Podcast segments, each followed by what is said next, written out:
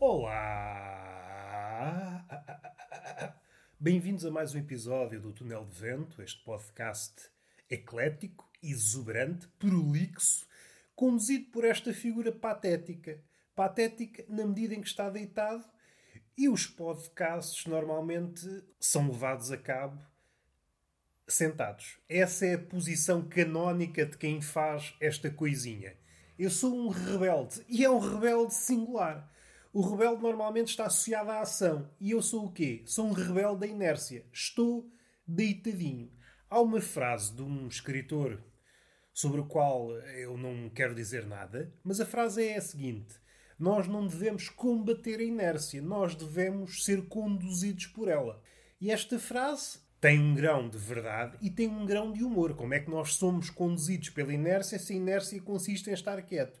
Isto aqui no capítulo da escrita. O escritor disse: Nós, quando nos encontramos naqueles períodos de inação extrema, não devemos combater, nós devemos partir dela. Vamos partir da inércia. Onde é que a gente começa? Partimos da inércia. Não vamos logo armados em campeões. Agora vou vencer a inércia. Eu percebo que para muita gente seja um desafio à altura, um desafio, um desafio fácil de completar.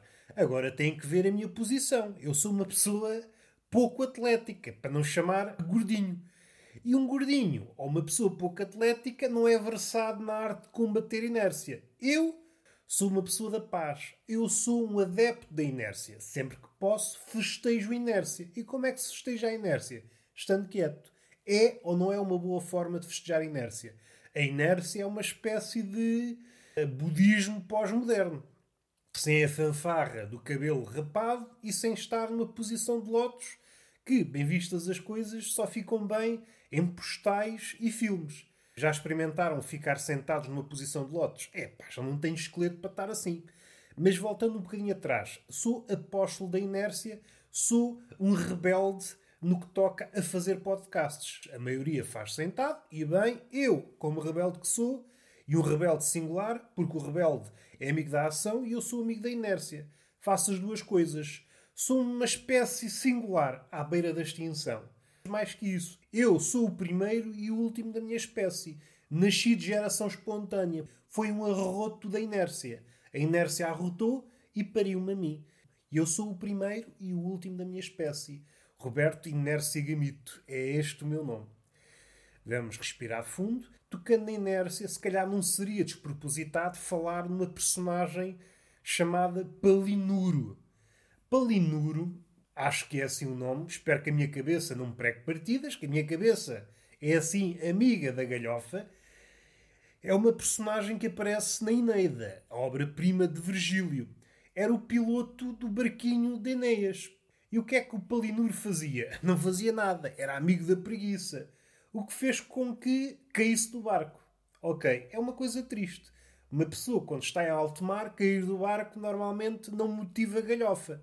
A não ser, se vocês forem piratas, atirarem a pessoa lá para fora, ok, isso pode produzir galhofa. Mas é uma galhofa enviesada, uma galhofa de tom um bocadinho maldoso. Esta queda não foi motivada por mão alheia. Foi motivada só por preguiça. O mar estava revolto, isto já estou a imaginar, eh, não me lembro a passagem da Eneida, mas a preguiça foi o que motivou a caída de Palinur no mar. Foi à sua vida e conseguiu safar-se. Eh, chegou a uma costa, são e salvo. Ora, aqui pode dar-se o caso de ter ocorrido o milagre. Salvou-se inesperadamente, que é mesmo assim. Se é isso que é o milagre, uma pessoa salvar-se inesperadamente. Se já era esperado salvar-se, um bocadinho estúpido dizer que é um milagre. Vamos supor que é um milagre. Vamos supor que as divindades atuaram para salvar Palinuro. Tudo muito bem, um milagrezinho. Sim, senhor, Palinuro está salvo, chegou à terra firme. O que é que sucede a seguir? É recebido por habitantes da ilha que o matam. Epá, isso é que é chato. Vamos analisar o percurso, aqui o percurso final de Palinuro. É alvo de um milagre, chega são e salva à costa e depois morre. Como é que podemos avaliar isto? Do ponto de vista de Deus, vamos supor, Deus, neste caso do panteão romano, não seria de. Não seria melhor esticar o milagre? Já que é para salvar a vida ao homem, pelo menos salvavam até se cruzar com essas pessoas. Isto assim é um bocadinho macaco, é um bocadinho maldoso. Deus, vou salvar este gajo, vou salvar este gajo de morrer afogado, mas a seguir vai morrer, que é para ver o que é que a vida custa. Tem aquele sentimento de, ok, fui alvo do milagre. Ai, vou agora mudar de vida. A seguir morres, que é para não, não teres mania. E agora vamos levar esta questão para outro sítio, que é uma questão paralela. Estamos a falar no âmbito de uma epopeia, a epopeia de Virgílio, a Eneida, mas podemos, podemos transplantar esta cena para um cenário real. Imaginem que estão num navio e por acaso caem do navio, ou melhor, um cenário mais credível. O navio naufraga, vai tudo à vida e vocês conseguem salvar-se. Chegam a uma ilha, são e salvos, cruzam-se com pessoas, vocês, é pá, estas pessoas vão-me ajudar pelo menos a sobreviver. Dá-se o caso dessas pessoas serem canibais e vocês, é pá, então, que vidinha é esta? Milagre, sim senhor, naufrágio, consegui salvar-me e depois morro de forma sinistra. Para isso, se calhar, era melhor ter morrido. E aqui, mais uma vez, a perspectiva divina. Vamos supor que Deus olhou para baixo, olha, vamos salvar este gajo que naufragou. Pega na sua varinha mágica de Deus, salva o rapaz, mas não se apercebe, porque Deus tem muitas merdas para fazer e, apesar de saber tudo, é pá, não está com cabeça de perceber o curso da vida deste rapaz. Vou salvar-te. Vais para aquela ilha. Ele chega à ilha e Deus vai à sua vidinha, não percebendo que salvou, salvou deste desastre, naufrágio, mas vai metê-lo num pior. Vai ser eh, devorado por canibais. O que é que preferiam? Morrer logo afogados ou experimentarem uma espécie de milagre, morrer de seguida por uma, uma comitiva de canibais? Preferia morrer afogado ao menos tinha uma visão de peixinhos à minha volta. Parece-me que é melhor morrer rodeado de bacalhaus do que morrer dentro de um caldeirão, pensando que a minha carninha vai servir de petisco para futuros canibais. Olhando para mim, eu percebo. Eu percebo para os canibais eu seja uma espécie de pitel. Sou gordinho, a gordura dá sabor à carne. Eu, do ponto de vista do canibal, era um petisco. É bom para a autoestima. Mas agora o que é que não é bom para a autoestima? É morrer. Morrer, parecendo que não, destrói a autoestima. Vamos para outro assunto que não tem nada a ver. Hoje só dois assuntos muito pequeninos. Vamos falar de Tutankhamon. Tutankhamon. Espero estar a pronunciar bem. Estou todo entupido, como é hábito. Esta é a vidinha de um asmático. E vamos fazer aqui a destrinça de aspectos maiores, menores do Tutankhamon e até pensar na vida. Pensar na vida, como nos relacionamos com certas coisas, hierarquias, o famoso e o não famoso, e como o tempo tem coisas macacas, e como o acaso, se preferirem o destino, tem coisas macacas. À época, Tutankhamun era uma espécie de faraó terceira linha. Não tinha grande importância. Foi filho de um faraó que foi visto pelos seus sucessores como uma espécie de herege, que tentou, se a memória não falha, substituir eh, o panteão egípcio por uma figura única, aquela soberania da religião. Não é que religião seja um termo muito útil no que toca aos egípcios, mas vamos utilizar a religião para, para atalhar, pensando no, no, no culto dos deuses como religião. Deixou de ter primazia. E os egípcios não gostaram muito. Então, assim que morreu, foi tudo à vida. Essa manifestação de, de desprezo pelo pai Tutankhamon arrastou-se até ao filho, apagando quase todos os vestígios da sua existência. Há egiptólogos que asseveram que na cidade de Luxor há coisas apagadas em obeliscos que demonstram que esses dois faraós não foram muito queridos. O Tutankhamon não teve muito, muita razão para ser eh, muito desprezado, teve azar por causa do pai, porque era uma espécie, uma espécie não, era mesmo um faraó menino. Andava ali meio aparvalhado. Do ponto de vista da história, na altura, não, não teve grande importância. Era um faraó de terceira linha. O que é que sucede? Qual foi o golpe de sorte do Tancamon fazendo com que ele hoje seja, porventura, o faraó mais conhecido de entre todos? Os faraós, ou pelo menos grande parte deles, eram enterrados num sítio chamado o Vale dos Reis. Epá, estou-me a engasgar. Ontem como hoje, há uma figura que está presente. É uma figura que suspeito veio antes da prostituta. Muitas vezes se diz a prostituta foi a primeira profissão, mas eu suspeito que houve uma antes. O ladrão. Assim que o primeiro homem agarrou uma coisa para ele, houve outro de certeza que estava nas redondezas a pensar: vou rapinar isso. E assim nasceu o primeiro gatuno.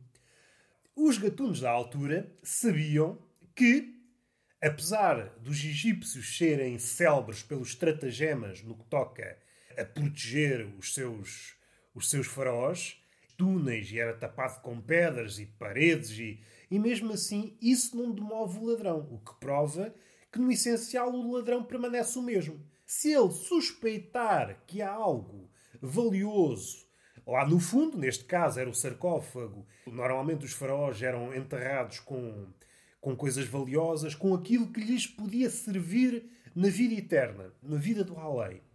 Sabendo isso, o ladrão, é há pedras, há metros e metros e metros e metros de pedras.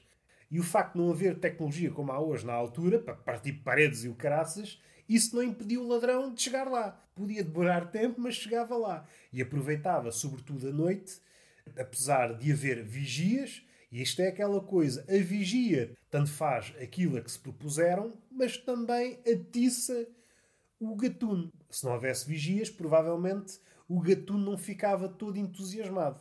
Isto é aquela dualidade. Temos que proteger, mas ao protegermos, atiçamos a curiosidade do gatuno. Fica a pensar, vamos supor, eu estou aqui a, a criar uma espécie de anacronismo. Diz-se muito que deixar as luzes acesas move os ladrões de atacarem os amigos do alheio. E eu estou a pensar que na altura bastava uma lâmpada. Olha um anacronismo, não havia eletricidade na altura, mas estou a imaginar que havia uma lâmpada ligada e os ladrões. Epá, deve estar aqui alguém, não vou assaltar. E era suficiente.